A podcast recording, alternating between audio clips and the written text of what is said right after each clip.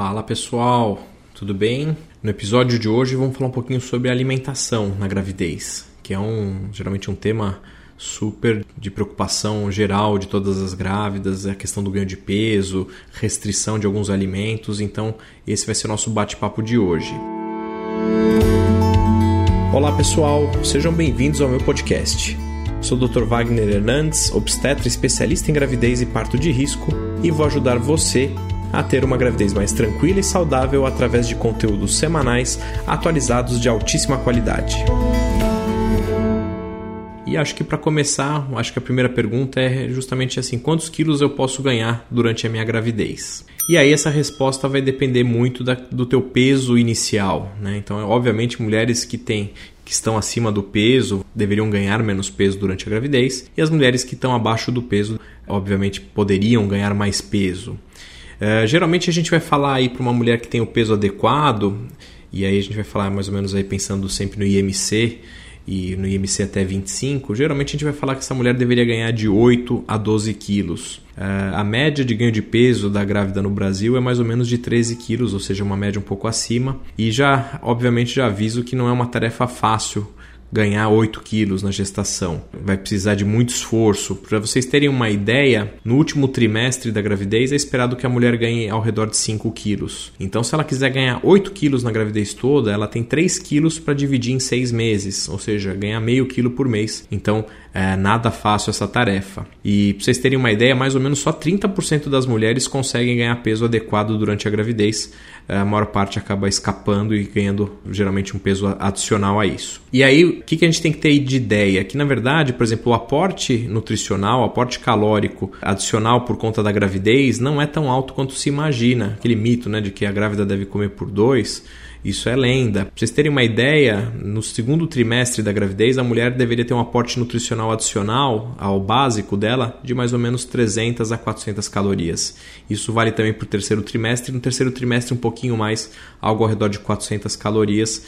Mas se você for pensar uh, no teu dia a dia, e aí eu vou falar para vocês que é legal fazer vários lanches. Se você colocar 3, 4 lanches, cada lanche geralmente tem aí de 80 a 100 calorias, geralmente é isso que vai complementar o teu aporte adicional. Então muito cuidado com isso. Tá? É, uma das maiores, é, maiores pontos de fraqueza da, da, gestante acaba sendo os doces. Geralmente existe um comportamento, um paladar mais apurado e, na verdade, uma vontade maior de comer doces durante a gravidez. Talvez não durante o primeiro trimestre, onde às vezes a mulher está ainda muito nauseada, às vezes ela até perde peso, mas passada essa fase, geralmente elas buscam mais os doces e às vezes coloca isso como uma rotina e vira praticamente um vício. E geralmente são eles os grandes vilões aí do ganho de peso acima do que a gente gostaria. Quando a gente pensa no qual seria aí uma, uma dieta balanceada, uma dieta adequada para grávida, então justamente uma das coisas é o fracionamento da dieta. Então grávida com o tempo, ela obviamente o estômago dela vai ficando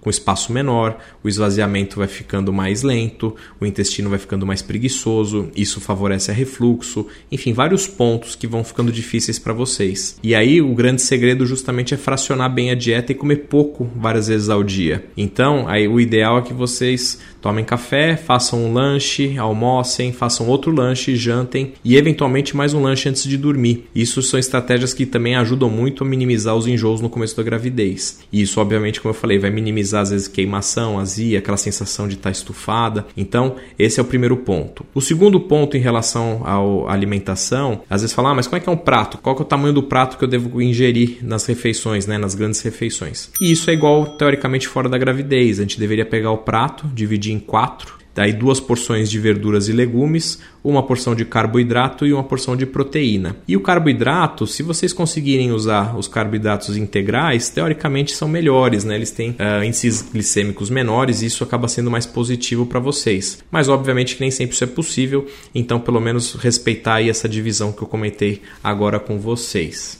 Que mais que a gente precisa fazer? tomar muito cuidado com a ingestão de líquido. Então, às vezes tem muitas mulheres que esquecem de tomar bastante água. Tem que tomar aí pelo menos aí de 2 a 3 litros de água por dia. Isso se você não fizer nada de excepcional, porque mulher que às vezes faz atividade física e sua bastante, teoricamente ela vai ter que repor essa, essa quantidade de líquido, então cuidado para não desidratar. Agora, nada de usar né, refrigerante, preferencialmente também se for usar refrigerante, refrigerante diet. O refrigerante normal, ele é uma bomba bomba calórica, ele é cheio de açúcar, cheio de sódio, não tem nada de positivo no seu uso.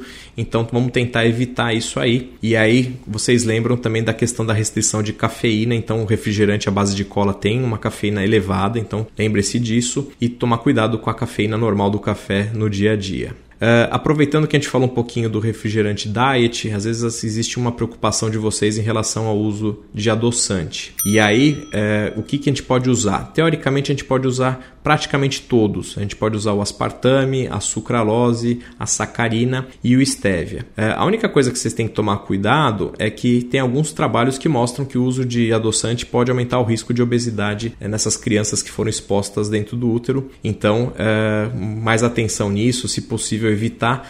Mas assim, se for escolher entre açúcar e adoçante, se você tem um problema com peso, uma preocupação com peso, o adoçante acaba sendo aí uma melhor saída. Uh, de outras restrições que a gente tem uh, pensando em alimentos, lembrar então da questão do álcool, né? O álcool é zero durante a gravidez, não dá pra gente assegurar que existe alguma dose segura. Cuidado, obviamente, com algum, também alguns tipos de peixe. Isso não é uma preocupação tanto no Brasil, mas em alguns países existe uma exposição maior dos peixes ao mercúrio e, e aí, teoricamente, se limita a, a, duas a três porções de peixe por semana. Mas geralmente são peixes que a gente não tem aqui, tipo peixe espada e coisas do gênero, tá bom? E depois de pensar nessa questão, outras, outros cuidados que a gente tem que ter é justamente no preparo dos alimentos. Então, uma das grandes preocupações nossas é de infecções que possam vir através deles. Uma das principais é a toxoplasmose. Caso a mulher não tenha tido, e a gente faz isso como exame de rotina na primeira consulta, se ela não teve toxoplasmose, ela não deve ter durante a gravidez. Depois a gente fala um pouco mais especificamente sobre ela, mas justamente a principal fonte de infecção acaba sendo frutas e verduras mal lavados e, e carne crua.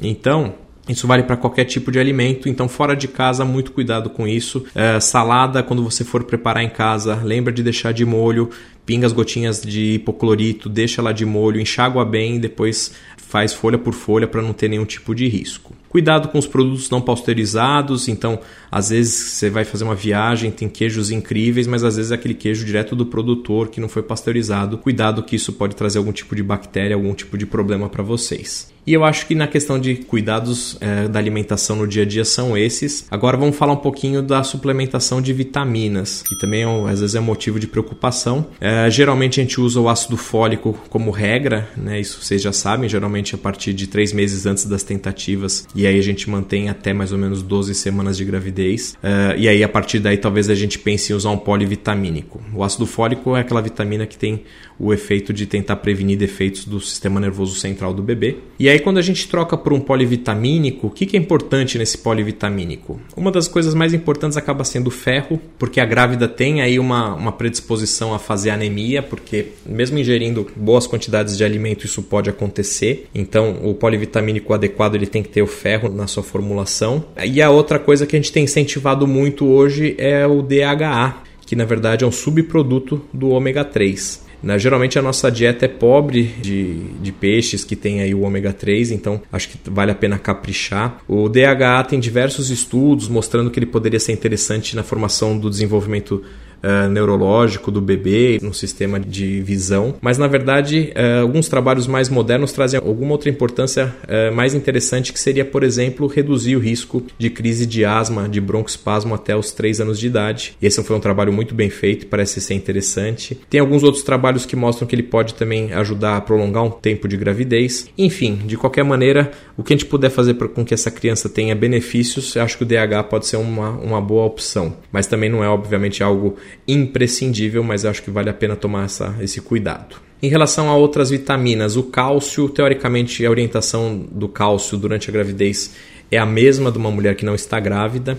É, então, assim, o cálcio, obviamente, é mais encontrado em, em leite e queijos e, e enfim, derivados. É, geralmente a gente fala para tentar ingerir um grama de cálcio por dia. Se você fosse obter isso só no leite, seriam quatro copos de leite, o que é muito difícil de se conseguir no dia a dia. Mas, obviamente, tem outras fontes, inclusive folhas verdes escuras e outros, outros produtos. Eh, de qualquer maneira, se você não acha que obtém é, o cálcio suficiente, acho que vale a pena conversar com o seu obstetra para pensar numa suplementação do cálcio. É, a vantagem e desvantagem é que os bebês eles sobrevivem muito bem apesar da nossa nutrição. Então, o que acontece geralmente numa mulher que não tem uma dieta adequada de cálcio é que geralmente o bebê vai sugar isso dos ossos dela e dos dentes. Então existe uma tendência a uma piora, uma fragilidade maior dos ossos, como se fosse uma osteopenia, e eventualmente problemas dentários. Então, cuidado com isso. Em relação ao iodo, hoje se questiona muito se deveria fazer a suplementação. No Brasil nós temos o sal iodado, então dessa forma não existe uma necessidade